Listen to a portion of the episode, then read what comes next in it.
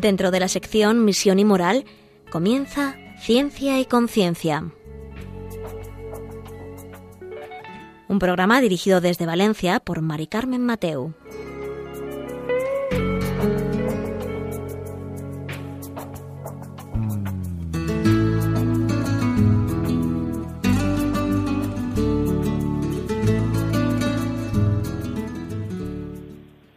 Buenas tardes, queridos oyentes. Un miércoles más y en estas circunstancias de estado de alarma, aquí estamos con vosotros en Ciencia y Conciencia, un programa que hacemos desde el Observatorio de Bioética de la Universidad Católica de Valencia. Y hoy, como no, vamos a tratar un, tema, pues bueno, eh, hemos caído en la cuenta de todo lo que nos está pasando, hemos caído en la cuenta de las palabras de salud pública que hasta ahora, pues, pues bien, sí, pero tampoco le hacíamos mucho caso. Eh, y de pronto nos ha pillado una pandemia, estamos todos en casa, pero aquí seguimos con vosotros y hoy vamos a tener un, experto en bioética que nos va a explicar todas estas cuestiones sobre la salud pública, eh, la pandemia, los virus y nos va a poner en nuestro sitio los recursos sanitarios, eh, si la sociedad, cómo estamos viviendo esto y cómo deberíamos vivirlo y si estamos afrontando bien esta situación. Enseguida paso a presentároslo.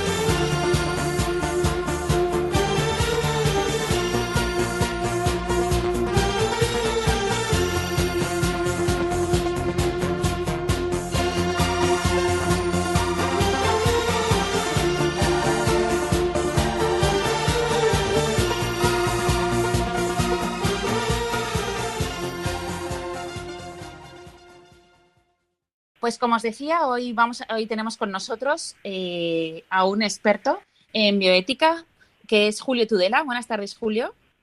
Buenas tardes. Él es, bueno, que sepan nuestros oyentes que estamos todos en nuestra casa y estamos haciendo un esfuerzo para que nuestros oyentes pues sigan informados. Él es director del máster de bioética de la Universidad Católica de Valencia, además es doctor eh, por la universidad y además es profesor de bioética en distintos grados. Eh, cuéntanos, em, yo decía en la presentación, Julio, que hemos caído en la cuenta de la salud pública, ¿no? Que nunca tenemos en boga, no sé, nunca hablamos de, estas cosas, pero cuéntanos a nuestros oyentes, ¿no? Eh, ¿Qué es la salud pública? Bien, sí que sí que hablamos de salud pública. La salud pública está presente en el mundo sanitario eh, desde siempre. Desde siempre hemos oído hablar de infecciones alimentarias, de epidemias de gripe, del ébola. Sí que hemos eh, eh, hablado de salud pública, es un tema recurrente, pero no con la magnitud con la que nos la hemos encontrado con el tema del coronavirus. El coronavirus supone eh, que se han metido en nuestro siglo, en nuestro opulento y avanzado siglo XXI, se nos ha metido una pandemia que parecía imposible ya entre nosotros. Es decir, hemos vuelto a las grandes pandemias medievales o a las del siglo pasado, cuando pensábamos que esto no era posible con las estructuras sanitarias que teníamos implementadas, sobre todo en el mundo avanzado. Pero eh, esta pandemia nos ha dejado al descubierto que seguimos siendo muy vulnerables y que la aparición de nuevos agentes infecciosos son capaces de paralizar el mundo entero como está pasando con esta pandemia. Claro, porque ahora que has dicho tú lo de la palabra medieval, eh, es verdad, o sea, nosotros creíamos que éramos intocables en ese aspecto de la salud, que todo lo teníamos ya cubierto y sin embargo somos tan vulnerables como eran en el siglo XII, XIII, XVIII. Nuestro gobierno se esforzó en decir, entre otras cosas, que teníamos una de las mejores sanidades del mundo y que no iba a ser posible una extensión en España de la pandemia del coronavirus como estaba pasando en China, que teníamos un sistema robusto sanitario y que iba a ser capaz de frenar la expansión del virus. Eh, los hechos han demostrado que esto no es así, somos totalmente vulnerables. Este virus presenta patrones de contagio mm, no, conocidos hasta ahora, que además eh, eh, están contando con la inactividad o con la tardanza en la reacción por parte de los organismos oficiales, que siguen eh, sobrevalorando su capacidad de respuesta, siguen autoconfiados, sobreconfiados en, en el sistema, un sistema que es absolutamente insuficiente de hacer frente, no solamente en España, esto es un problema no solo español, es un problema de todos los mm. países, absolutamente. Es decir, eh, mm. esto nos ha tirado del burro a los que pensaban que el avance de los sistemas sanitarios de los países mm, eh, opulentos del primer mundo eh, nos hacía inmunes a este tipo de pandemias. No, seguimos siendo inmunes, seguimos siendo frágiles y habrá que replantearse en el futuro muchas cosas al respecto. Eh, he visto, hemos visto desde la página web de la Universidad Católica de Valencia que habéis comentado, habéis hecho un informe o habéis comentado el informe del Comité Bioética eh, español sobre las implicaciones éticas y sociales eh, de la enfermedad hoy, del coronavirus. Em, ¿Nos destacarías algunos de los puntos del comité o, qué crees que sería más, más destacable? Bueno, nosotros hemos comentado, eh, David Guillén Tatay, uno de los colaboradores de nuestro observatorio, hizo un comentario al documento que emitió el Comité de Ética Nacional, el Comité de Bioética, Y, también desde el observatorio nosotros mismos publicamos un artículo analizando aspectos parecidos, es decir, cómo reaccionar en el momento en el cual los medios sanitarios disponibles no son suficientes para atender la demanda de asistencia de la población. Esto crea una situación difícil por la cual hay que elegir y hay que dejar a pacientes sin tratamiento o sin el tratamiento que necesitan porque no hay medios suficientes. Esto que parecía imposible, esto hace, hace tres meses o cuatro meses parecía imposible que pudiera pasar en España, pues está pasando y mucho, mucho más de lo que dicen los telediarios.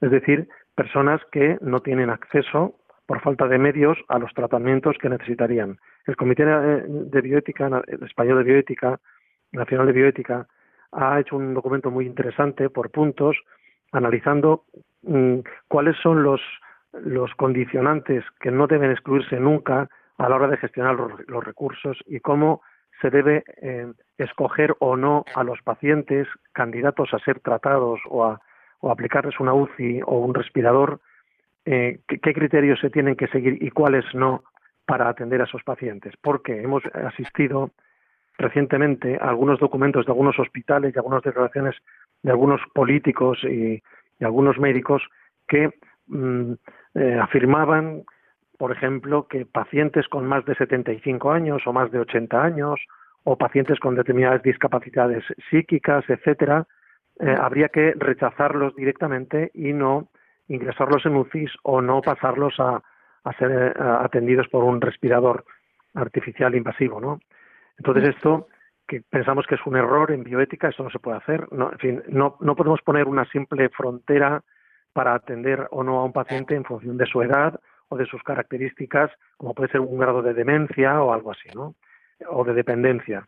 Entonces, el Comité Nacional, y nosotros en nuestro artículo también lo hemos hecho, lo que decimos es que en situaciones excepcionales, excepcionales como la actual, en la cual es imposible tratar como necesita a todos los pacientes que llegan a los servicios sanitarios, hay que elegir, efectivamente hay que elegir.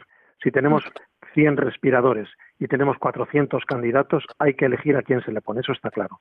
Pero que bioéticamente hay que delimitar muy bien cuáles son los criterios por los cuales se eligen o no a los pacientes. El criterio que debe utilizarse es el criterio de supervivencia previsible para ese paciente. Es decir, independientemente de la edad. Efectivamente. ¿eh? La edad es uno más de los factores a tener en cuenta. Es decir, para calcular eh, lo que un paciente podrá sobrevivir a la aplicación de los medios de UCI o de respirador o de lo que haga falta, para calcular la supervivencia, es decir, el posible beneficio que el paciente vaya a recibir de los medios que le aplicamos, hay que tomar en cuenta muchos factores, uno de los cuales puede ser la edad, pero no el único. Hay que tomar en cuenta su edad, sus patologías previas, otras enfermedades que pueda tener en ese momento, etcétera.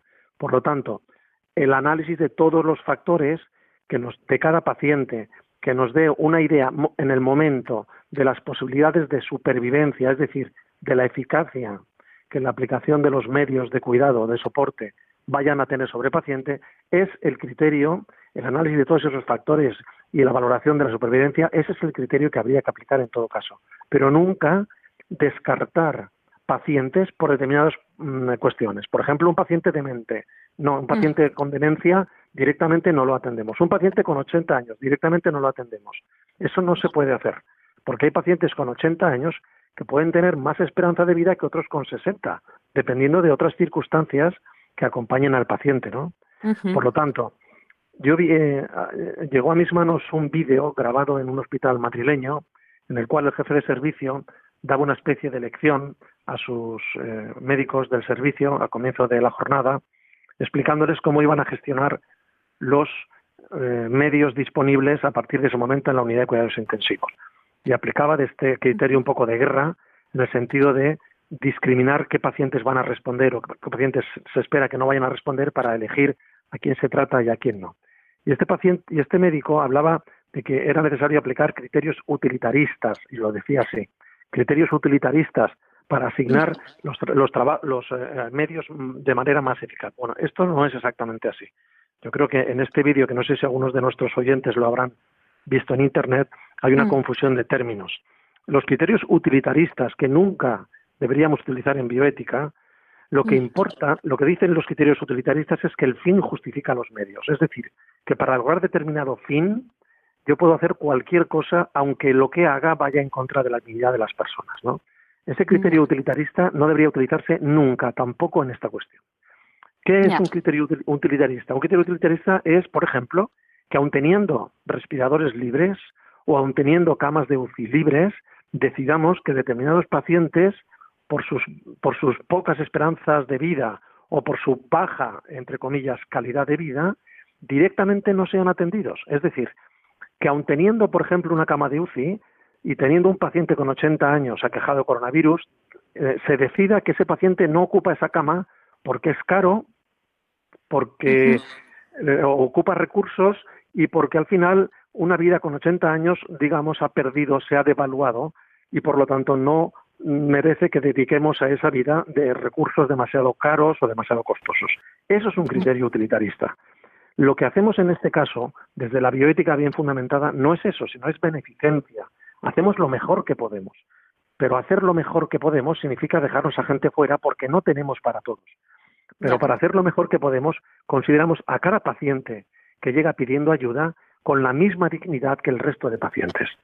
Esté cuerdo o esté loco, sea esté en plena posesión de sus facultades mentales o esté demente, sea anciano o sea joven todos los pacientes tienen la misma dignidad. Entonces, ¿qué criterio es el que debe aplicarse? El único criterio es cuánto podemos ayudar a este paciente con este medio, cuánto puede sobrevivir este paciente sin graves secuelas después de aplicarle este medio.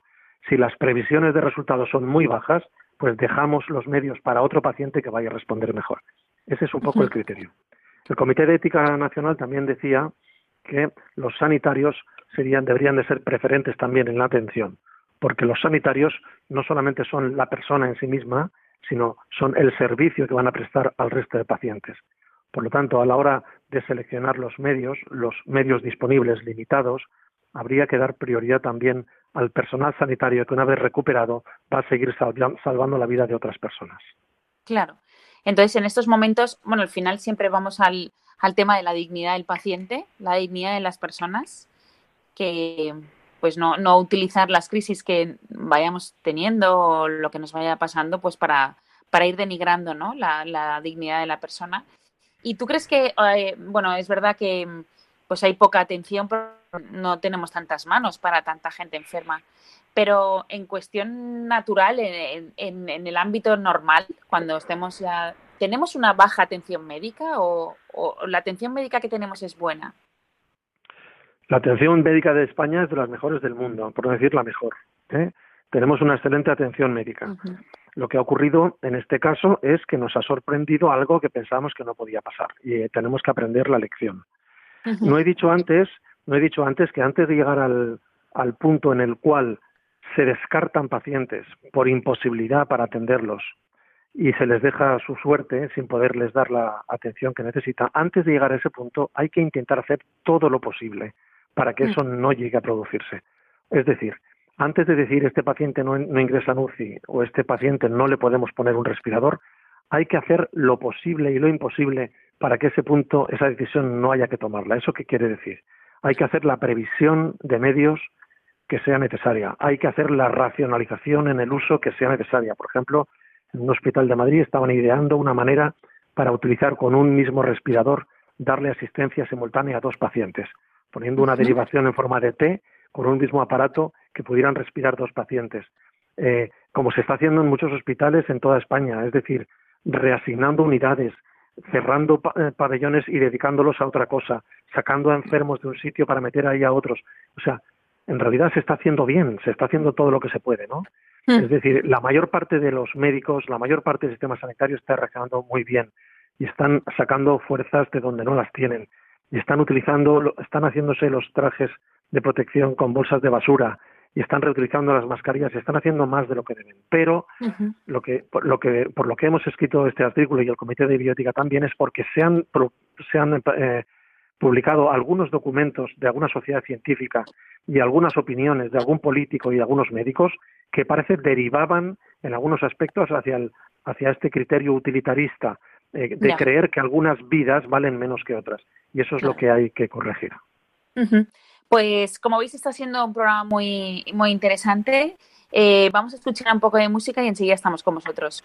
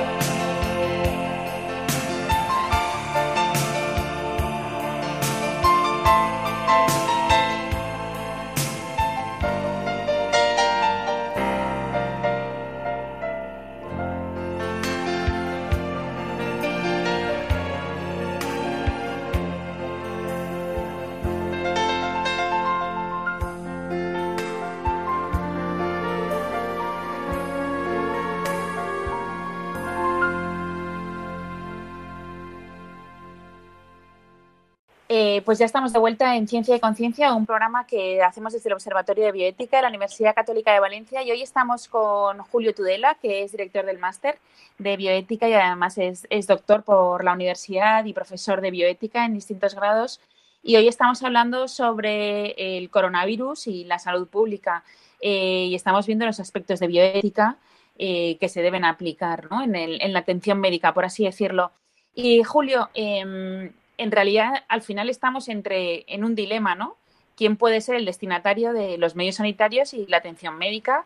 ¿O quién es preferentemente el primer destinatario al final cuando tenemos una situación así? Sí, este tsunami del coronavirus nos ha pillado, no sé si lo recuerdan nuestros oyentes, con el tema de la eutanasia encima de la mesa. ¿eh? Sí. Eh, hay países, los países eutanásicos, los Países Bajos, Holanda, Bélgica, etcétera, ya estaban descartando a los ancianos eh, sin patologías especiales, sin, enfermedades terminales, sin nada, ya los estaban descartando y, provocándoles la muerte a partir de determinada edad. Esto se estaba haciendo ya. Es decir, hay una tentación que es pensar que algunas que la vida de algunas personas vale menos que la de las que la, que la vida de las otras, ¿no? Eh, y este debate que ya estaba sobre la mesa en España también, cuando se ha planteado el tema de la eutanasia, es decir, hay vidas que no vale la pena ser vividas y por lo tanto podemos idear medios para terminar con ellas, al final implícitamente se reconoce que la vida cobra o pierde valor según determinadas circunstancias. Bueno, pues este debate ha vuelto a ponerse encima de la mesa ahora que hemos tenido que elegir a quién tratar y a quién curar y a quién no. Por eso hemos de volver a levantar la voz y decir que toda vida tiene la misma dignidad independientemente de las circunstancias por las que atraviese. Y que en este caso los criterios que utilizamos para atender o no a un paciente, para ingresarlo en una o ponerle un respirador, no son la calidad de vida que ese paciente tiene, no son si tiene más de unos cuantos años, no son si, si es más, si tiene su razón más o menos lúcida, sino son criterios estrictamente clínicos. Es decir, qué eficaz va a ser este, este, tratamiento con este paciente en particular. Si este tratamiento pensamos que va a ser eficaz, se le administra. Si pensamos que este tratamiento no va a ser eficaz con este paciente, lo reservamos para otro paciente que pensemos que sí va a ser eficaz. Pero nunca hacer un corte con arreglo al tamaño de la dignidad que asignamos o retiramos a las personas en función de sus circunstancias. Esto es una falsedad que hemos de combatir desde todos los puntos. Y mm, sí que es verdad que en Ciencia y Conciencia, eh, los programas, dos o tres programas anteriores los hicimos sobre los cuidados paliativos, la eutanasia, la dignidad del paciente, porque en ese momento era lo más importante que había encima de la mesa para legislar. ¿Y crees que se puede aprovechar lo que estamos viviendo ahora para, pues bueno, legislarlo sin que seamos conscientes de ello o de que se ponga en marcha sin que seamos verdaderamente conscientes y que luego simplemente sea, pues, decir, mira, esto ya se está haciendo desde hace tanto tiempo y, lo legislamos? ¿O qué crees que puede pasar? Hombre, es interesante ver que se están dedicando esfuerzos enormes, esfuerzos humanos, gente que está sacrificándose verdaderamente, sacrificando su vida. Ya hay muchos muertos entre los personal sanitario y otras personas que, que trabajan para otros. O sea, es un contrasentido ver el esfuerzo que se está dedicando a intentar salvar a la gente, también a la gente mayor, los medios, la ruina que nos va a, sobrevenir después de todo esto, una ruina que se ha originado porque pensamos que la vida vale la pena, porque si hay que dejar de trabajar, se deja de trabajar para que la gente no se muera, porque si hay que dedicar todos los recursos disponibles del Estado para intentar atender en los hospitales al mayor número de gente, se hace. Si hay que construir hospitales de campaña, se construyen. Eh, si hay que quitar dinero de otros sitios para dedicarlos a curar a la gente, se hace. Entonces, hmm. es un contrasentido que nos estemos encontrando ahora con esta maravilla que es ver cómo las personas aman a las personas y las personas luchan por la vida de las personas independientemente de sus circunstancias y que por otro lado estemos planteándonos cómo terminar con las personas, ¿no? Los médicos, todo el personal sanitario que hoy se está jugando la vida por salvar a todos los que pueden, no han estudiado ni se han formado para matar a nadie. Al revés, se han formado para hacer lo que están haciendo, que es intentar mm. salvar al mayor número de personas. Pues sí, la verdad es que es un planteamiento muy bonito, eso de si hay que dejar de trabajar, se deja, si hay que construir algo, se construye, pero lo que hacemos es cuidarnos unos a otros, ¿no? e intentar cuidar la salud de unos y de otros. Y, es lo contrario de lo que representan las tentaciones eutanásicas. Totalmente, sí, tienes toda razón. ¿Y el cuál crees que sería nuestro mejor acompañamiento? O sea, el acompañamiento a las personas enfermas, al personal sanitario. ¿Qué es lo que tendríamos que hacer? Bien, eh, no hay mucho que hacer. Lo primero que se puede hacer es rezar, que es lo más económico. Sí. Rezar. Lo segundo es obedecer, eh, aunque a veces dan ganas de no obedecer, porque este gobierno se está equivocando mucho, muchísimo.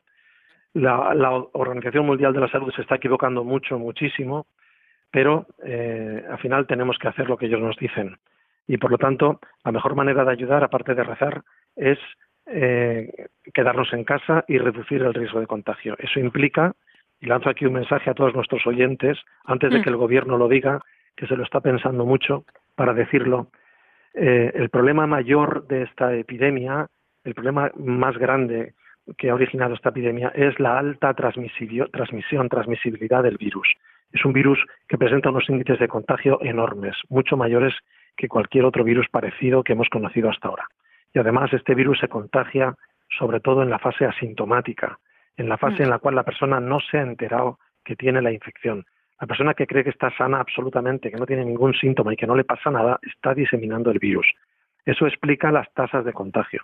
Los coreanos nos lo están diciendo, los chinos nos lo están diciendo. Los países en los cuales los medios de prevención han funcionado, como Corea del Sur, del Sur nos lo están diciendo. Hay que prevenir la infección en las personas sanas. Es decir, hay que prevenir que las personas que se encuentran bien, que no tienen síntomas, que no saben que están enfermas, que no saben que tienen el virus, que no saben que son portadoras, hay que evitar que estas personas contagien a otros. Por lo tanto, aparte de quedarse en casa, que es lo primero que hay que hacer, lo segundo es que cuando haya que salir de casa eh, impepinablemente porque hay que comprar o hay que ir a la farmacia o, lo que sea, hay que ir siempre con una mascarilla en la boca. Si no conseguimos mascarillas, hay tutoriales para hacerse mascarillas domésticas. No son igual de eficaces que las mascarillas eh, eh, quirúrgicas o las mascarillas FP2. No son igual de eficaces, pero son, tienen también su eficacia. Tienen desde un 60 a un 90% de eficacia. Hay tutoriales para hacerse mascarillas con varias capas de tela.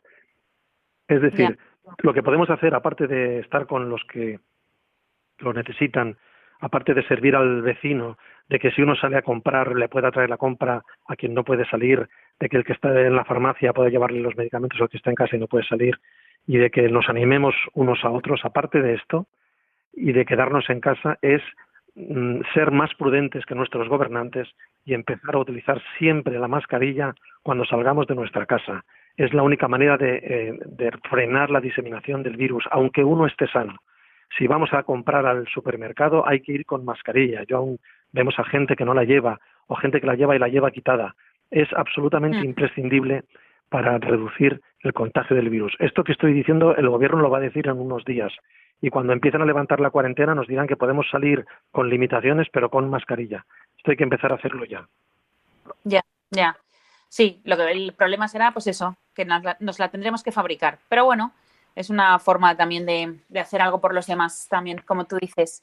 Y respecto, si volvemos al tema del, del comité de bioética, que sobre el que habéis valorado y habéis hablado.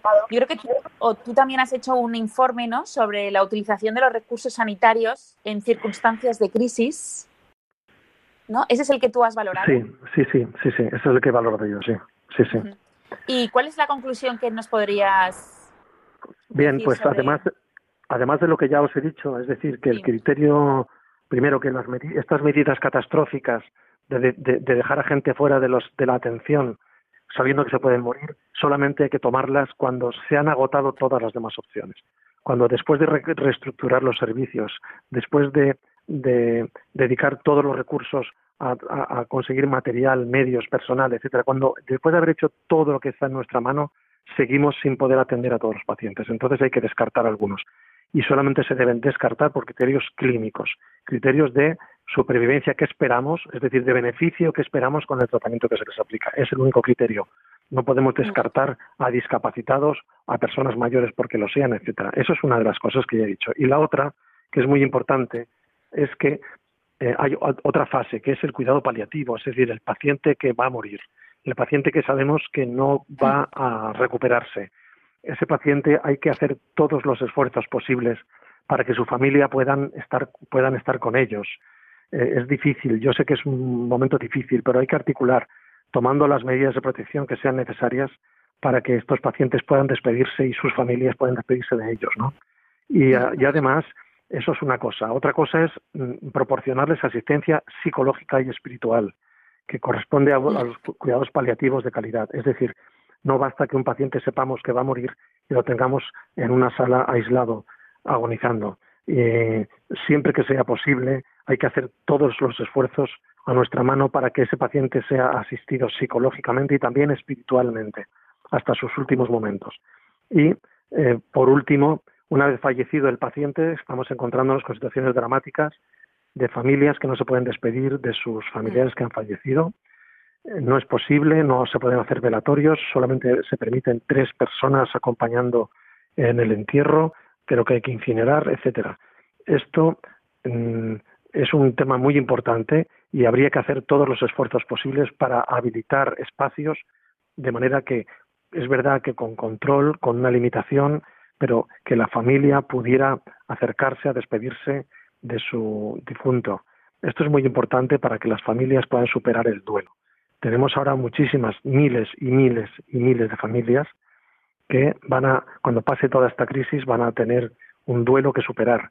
Ese duelo es más complicado de superar, esta pérdida, si no ha habido posibilidad de despedirse del familiar. Por lo tanto, uno de los medios que habría que aplicar siempre que sea posible, entendiendo la limitación del momento actual y que esto no va a ser posible en muchas ocasiones, pero siempre que sea posible es facilitar, primero, la asistencia al paciente terminal, psíquica y espiritual, además de la médica, y facilitar en lo posible el que la familia llegada pueda despedirse de sus difuntos. Pero la verdad es que conforme tú lo estabas diciendo, no podríamos hacer estos velatorios o estas despedidas con las mascarillas, los guantes y, e intentar pues no abrazarnos mucho, pero por lo menos con ciertas recomendaciones no podríamos hacer esas despedidas. Se, podría llegar a hacerlo hasta un punto con muchas limitaciones, pero yo creo que en muchas ocasiones se podría hacer mejor de lo que se está haciendo. Es decir, las, las medidas drásticas que se han tomado ahora prácticamente de que es imposible despedirse del difunto y que es imposible reunirse de ninguna manera, estas medidas drásticas, pues habrá momentos en que probablemente haya que tomarlas, pero en otros momentos se podría permitir con medidas estrictas de seguridad, con medios de protección, con controles de aforo y manteniendo distancias, se podría permitir que algunas familias tuvieran un último adiós con sus fallecidos. Y esto es lo que proponemos que, que trate de hacerse, que no se descarte, que no se mm. descarte, que, trate de hacerse siempre que sea posible. Claro. Bueno, pues em, vamos a escuchar un poco de música para pensar en todo lo que nos está diciendo Julio y enseguida volvemos con vosotros porque Julio también me gustaría preguntarte por el tema de las familias con, con niños pequeños, ¿no? Eso te lo preguntaré ahora enseguida que volvamos.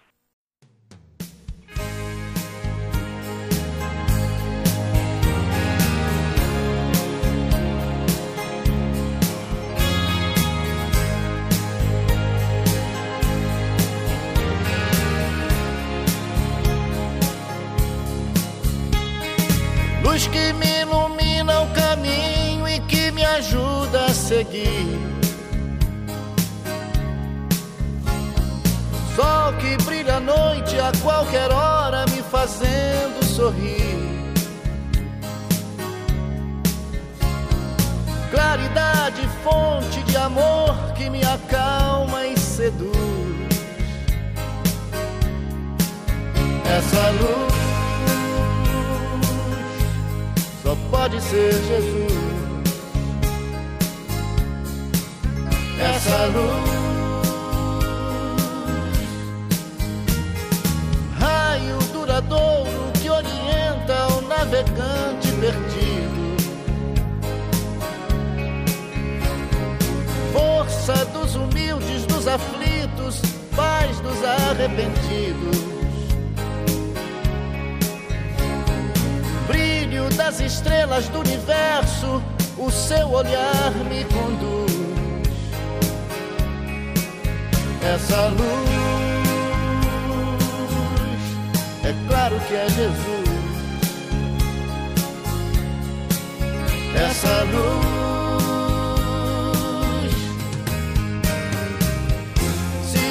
mais no caminho da vida, porque o caminho, a verdade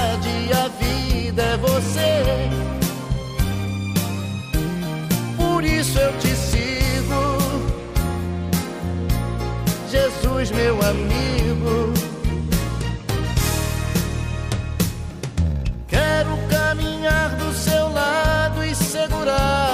mão. Mão que me abençoa e me perdoa e afaga o meu coração. Estrela que nos guia, luz divina, o seu amor nos conduz. Essa luz, é claro que é Jesus. essa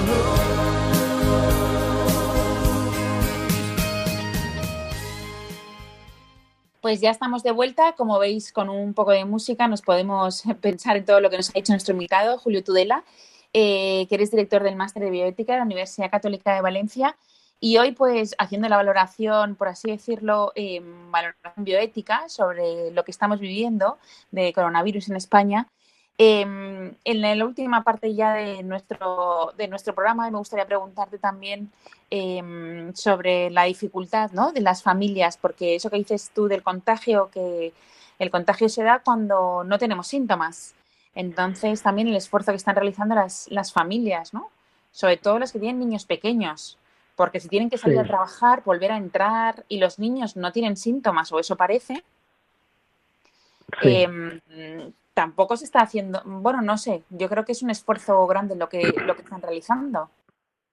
Sí, es muy importante lo que he dicho antes, es decir, si alguien en una familia tiene que salir para trabajar o para lo que sea, que tome todas las medidas de protección que pueda, que use siempre mascarilla desde que sale de su casa, que se lave frecuentemente las manos, que use soluciones hidroalcohólicas si las tiene disponibles, que al volver a su casa tome todas las precauciones de, de cambiarse la ropa, de lavarse bien, de no tocar nada antes de desinfectarse. Eh, pero esto lo tenemos que hacer hasta con la compra que traemos del supermercado. O sea, todas las medidas que, prudentes que podamos tomar para que cualquier cosa que vuelva a entrar en nuestra casa no nos traiga al coronavirus son bienvenidas y hay que hacerlo. Eso por un lado. Por otro lado, la nueva situación crea nuevas realidades que tienen también su lado positivo. Es verdad mm. que es una situación difícil mantener muchos niños en casa, eh, es una situación estresante, nueva, pero lo primero que hay que buscar para seguir adelante con estas situaciones es encontrarles el sentido que tienen. El sentido que tiene estar en casa con los niños, encerrados, en un espacio pequeño y todos nerviosos, cosa que no nos había pasado jamás en nuestra vida, es uno, que es salvar la vida de mucha gente. Es decir, no lo estamos haciendo porque estamos encerrados porque las autoridades nos han encerrado y nos prohíben salir de casa. O sea, no estamos recluidos como si fuéramos presos en prisión preventiva o presos en prisión domiciliaria. No, estamos recluidos porque es nuestra manera de, nuestra aportación hacia aquellos que podrían morir y no lo harán gracias a que no contribuimos a diseminar el virus. Este sufrimiento de estar metidos en casa, de que los niños estén nerviosos, de tener que habitar mucha gente en un espacio reducido, tiene un sentido. Vale la pena hacerlo. Vale la pena hacerlo porque estamos haciéndolo por otros. Es decir, al final no solo estamos intentando salvar y proteger a nuestra familia de esta, de esta pandemia, sino que mucho más de protegernos a nosotros mismos, estamos protegiendo a la, a la demás gente, estamos reduciendo las probabilidades de diseminación, de propagación del virus. Por lo tanto, hay algo por lo que vale la pena este pequeño sufrimiento. Al final es un pequeño sufrimiento. El sufrimiento es el del que está agonizando en un hospital o el que se está 15 días debatiendo entre la vida y la muerte en una UCI. Eso sí que es un sufrimiento. Estar en casa encerrado es un pequeño, pequeñito sufrimiento solamente, pero que podemos ofrecer, podemos ofrecer por todos aquellos que enfermarían o que contribuiríamos a extender la infección y podrían enfermar por nuestra actitud. Por lo tanto, cuando una pequeña renuncia como esta de quedarse en casa, que para alguna gente puede suponerle más, esta renuncia de quedarnos en casa de renunciar a toda la Semana Santa, de renunciar a las vacaciones, de tantas cosas. Cuando esta renuncia se hace con un sentido, y el sentido en el ser humano conviene recordar siempre que el sentido es ser para otros, dar la vida a otros. Lo que da sentido a nuestra vida es ser para otros, ser para nuestros hijos, ser para nuestros semejantes, para nuestros vecinos, para nuestras familias, para nuestros compañeros de trabajo, que otros vivan por, nosotros. Esto es lo que da coherencia, consistencia a la vida del ser humano. Ahora tenemos la ocasión de ser para otros, de renunciar a nuestros propios intereses, de renunciar a nuestros propios placeres, a nuestros propios deseos, para ser para otros. Estamos viviendo para hacer vivir a otros. Esto es lo que hemos de ver. Y esto da sentido, y esto nos hace fuertes, y esto nos puede dejar dos meses más en cuarentena y podremos aguantarlos, sin perder de vista que lo que estamos haciendo es vivir para otros, estamos haciéndolo por otros. Hombre, con ese sentido, dándole ese sentido, es, eh, es cómodo estar, estar en casa, ¿no? Al final es cómodo salvar las vidas de, otros. Y de la misma manera, estamos los padres dando la vida por nuestros hijos. Mm. Es decir, mm, también es una forma de contribuir, de ayudar a los que están enfermos, de los que agonizan, de los médicos que están extenuados con su trabajo, de las enfermeras, de los farmacéuticos, de la gente que está eh, atendiendo las infraestructuras que nos permiten seguir bebiendo agua, seguir teniendo luz o seguir hablando por teléfono ahora. Es decir, la manera que tenemos también es soportar un poco nuestros hijos en casa, esa tensión que tenemos eh, por la proximidad, por el poco eh, espacio que tenemos. Y además os digo otra cosa. Eh, no solamente los padres tenemos que hacer un ejercicio, un ejercicio de perder un poco nuestra vida, de entregar un poco, un poco, esto es muy poco, ¿eh? es muy poco lo que supone, pero es un poco, entregar un poco nuestra vida, los maridos por nuestras mujeres, las mujeres por nuestros maridos, los maridos y las mujeres, los padres por nuestros hijos, por nuestros vecinos, entregarla un poco, renunciar a nuestro espacio de confort para trabajar, para vivir, para ser para los otros. Además, os digo otra cosa. A los niños les está suponiendo una experiencia impresionante convivir con sus padres juntos durante tanto tiempo. Porque muchos de los niños, nosotros hemos recibido alguna experiencia en este sentido, muchos de los niños jamás habían estado tanto tiempo con su papá y su mamá juntos en su casa. Por lo tanto, eh, eh, también es una experiencia positiva. Es decir, este contacto, yo sé de, yo sé de niños pequeños, de hasta tres, cuatro, cinco años de edad, que están felices absolutamente mm. felices porque están con sus padres, porque están conviviendo todo el día con sus padres. su padre y su madre no se van y lo llevan a otro sitio, sino que están con ellos todo el día. Y esto para ellos es una experiencia, yo veo niños que están, he visto muchos niños que están muy felices de vivir esta experiencia, ¿no? Mm. Para los niños es más fácil, es más difícil para nosotros. Pero nosotros también tenemos que hacer esta proyección, ser para otro. El marido que sea para su mujer, la mujer que sea para su marido. Es el momento de perdonarse, es el momento de tolerarse, es el momento de hacer la vista gorda, es el momento de pensar en los que mueren, de pensar en los que están extenuados luchando por los que van a morir, por los que se quieren curar y hacer desde nuestro pequeño lugar, desde nuestro rincón, hacer este pequeño, esta pequeña ofrenda de nuestra vida, ser para otros, servir a los que tenemos cerca y quedándonos en casa, servir a los que, a los que tenemos lejos pues es, un gran mensaje, es muy bonito ese mensaje. Y ya solo para terminar, yo quería ya tocar el tema de los medios de comunicación. ¿eh? Em, ¿Tú crees que los medios de comunicación hoy en día, eh, el papel que juegan, están jugando un papel muy importante hoy en la realidad? Eh, ¿Tú crees que los medios de comunicación hoy están haciendo un gran papel? Siempre, siempre, ¿no? Los medios de comunicación son una herramienta muy potente, una herramienta necesaria en el mundo tal como lo hemos concebido, absolutamente necesaria y que toman especial protagonismo en momentos como el actual. ¿no? Eh, ahora es cuando, cuando las personas no podemos vernos, es cuando nos comunicamos y nos enteramos de la realidad y salimos de nuestras casas a través de los medios de comunicación. Por lo tanto, es una herramienta potente, es una herramienta necesaria, pero también es una herramienta que tiene que sujetarse a la ética. Es un momento especial para hacer un esfuerzo por decir la verdad, para hacer un esfuerzo por ocultar las manipulaciones. Es un eh, momento especial para hacer ética de la información. No, solamente hay que hablar de la bioética eh, cuando hablamos de, la ética de, la investigación o de la, o de la clínica o de la atención a los pacientes. También en medios como en, en, en entornos como el mundo de la comunicación es necesaria una ética y por lo tanto eh, es de esperar, como así lo vemos en muchas ocasiones, y debería ser en todas, es de esperar que los criterios éticos son los que rigen el trabajo de nuestros informadores, que están haciendo también un, esfuerzo, un esfuerzo eh, ímprobo, un esfuerzo meritorio para mantenernos informados, para estar al pie del cañón todo el santo día dando noticias, que estos medios se pongan al servicio de la persona, que se pongan al servicio de la verdad y que resistan a los intentos de manipulación o de utilización partidista, ¿no? Que es la mejor manera que tienen de servirnos a todos. Y yo verdaderamente los felicito y creo que están haciendo un trabajo, como siempre en situaciones de crisis, un trabajo fantástico. Pues muchas gracias, Julio. Sé que tienes eh, una clase ahora online que tienes que dar. Exacto, exacto, exacto. Solo un minuto, un minuto te vamos a robar que nos digas nada, eh, una última idea de todo este de este programa, que nos dejes una idea para nuestros. Me ha gustado mucho la de ser para otros y que aprovechemos esa oportunidad. Pero bueno, pues os digo una cosa más. Estamos terminando la cuaresma, estamos en la Semana Santa y a estos oyentes de Radio María se les puede decir esto, ¿no? No todo el mundo se le puede decir esto. Pero ha sido, ha sido la cuaresma más extraña de nuestra vida y va a ser la Semana Santa más extraña de nuestra vida. Pero el que sea extraña no significa que, escape al plan de Dios. Eh, Dios ha, pensado que la Cuaresma y la Semana Santa y la Pascua del año 2020 son así. Hmm. Así que yo invitaría a nuestros oyentes a dejarse asombrar. Nunca Dios nos la ha jugado, nunca nos la ha jugado. Siempre ha sido bondad con todos nosotros y todo lo que hace está bien.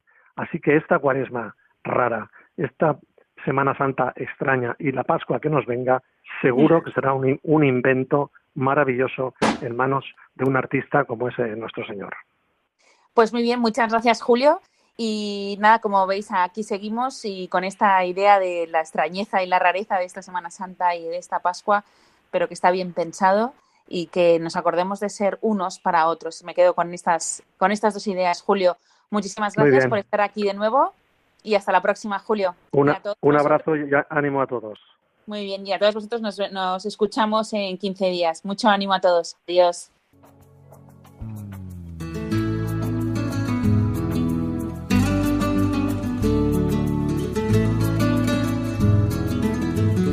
Finaliza así en Radio María Ciencia y Conciencia, un programa dirigido desde Valencia por Mari Carmen Mateu.